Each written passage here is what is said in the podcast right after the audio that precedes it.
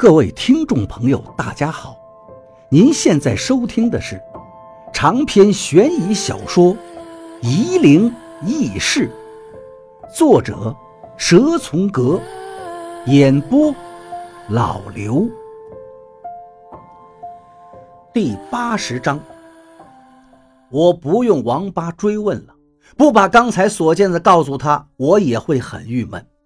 我边走边继续说道。那屋子里已经塞满了，越来越挤。然后，然后，然后怎么了？董玲也被吓得花容失色，但还是想听我继续往下说。然后屋外面开始放火，好大的火呀！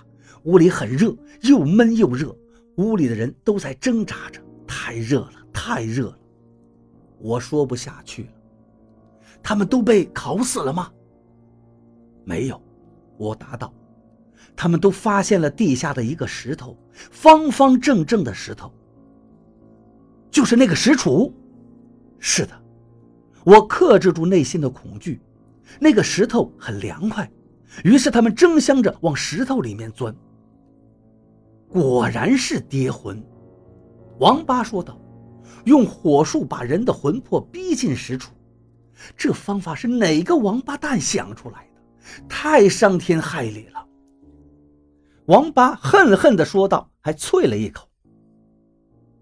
他们都挤进去了，但是石头里面也很挤，他们的怨气很深呢，就想跑出来，就想跑出来发泄心中的怨毒。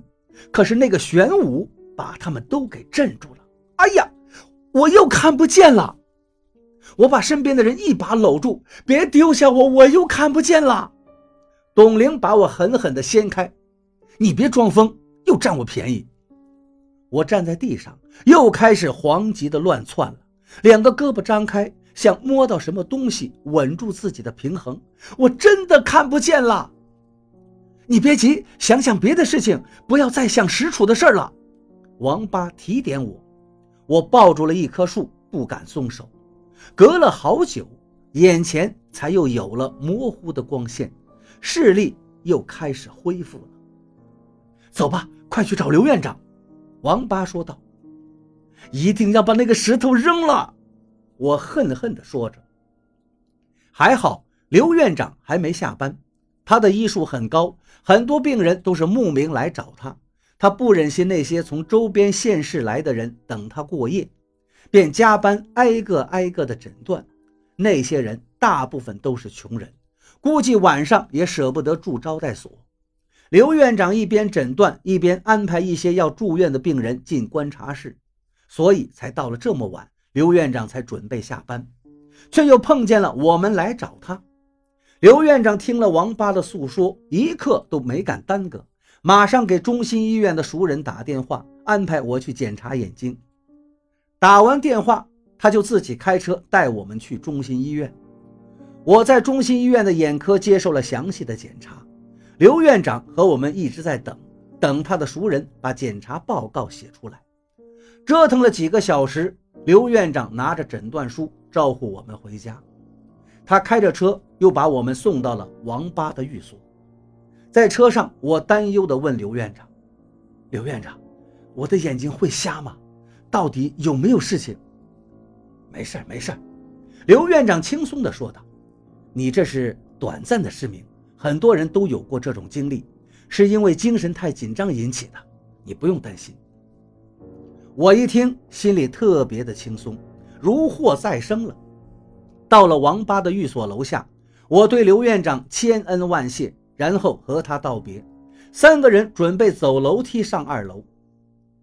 小王，你下来。刘院长在楼下喊道：“你东西落车上了。”你怎么老是丢三落四的？我埋怨着王八。王八摸了摸身上的钱包，还在，迟疑道：“我没有掉东西啊。”叫你去你就去，你的记性怎么这么差？东西掉了都不知道，还麻烦人家刘院长。我现在对刘院长是感激涕零，见不得王八给人家添麻烦。我和董玲就先上了楼，走在楼道上，嘴里还念叨着。回去就把石头给扔了。王八下楼来到刘院长的车旁，您是不是有什么话跟我说？”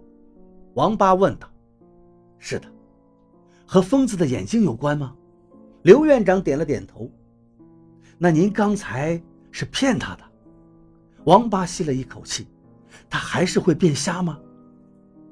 这个事情也说不准，能解决这个问题的只有老赵。我不明白了。刘院长拿出烟点上，看着王八很奇怪，他就说道：“我也不是完全不抽烟。”王八问道：“您能告诉我究竟吗？”刘院长继续道：“我叫你下来，就是要告诉你，小徐的眼睛。”找老赵，还有点希望。我害了他吗？疯子的眼睛是不是被那个石楚弄坏的？都怪我，都是我要让他看石楚的。王八急得直跺脚，后悔不迭。不是这样，小徐的眼睛是眼球里有赘生物。我的朋友不能确定是良性的肿瘤还是什么别的东西。那个东西突然就长得很快。压迫到了他的视觉神经，让他短暂失明了。以后他失明的次数会越来越多。刘院长把报告拿在手上翻看了一下，直到无法恢复。都是我不好，都是我不好，我不该要疯子干这个的。那个赘生物不是这几天才长出来的，已经生长很久了，跟石楚没有绝对的关系。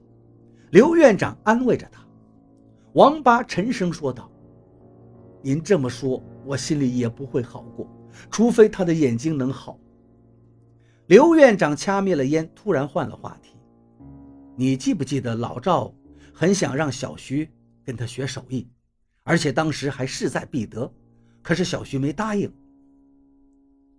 这和疯子的眼睛有关系吗？”王八低落地问。老赵曾经说过，他要找一个徒弟，最合适的人选就是眼睛会异于常人。我以前没听明白，以为他说的是眼睛长得和别人不一样。刘院长叹口气，继续说道：“我没想到，他指的是瞎子。他为什么这么说？到底是他会找一个瞎子当徒弟，还是当他的徒弟会变成瞎子呀？”这个我也不是很清楚，你最好当面问老赵比较好。我们怎么找他？刘院长低头想了一会儿。我相信老赵不是那么小气的人，不会因为小徐拒绝当他的徒弟就不出手相救了。但是他的脾气又很倔，真的不帮也不是没可能。刘院长，您告诉我，赵师傅到底在哪儿啊？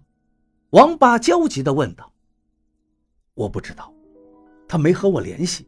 他经常这样，有时候很多年都了无音讯。”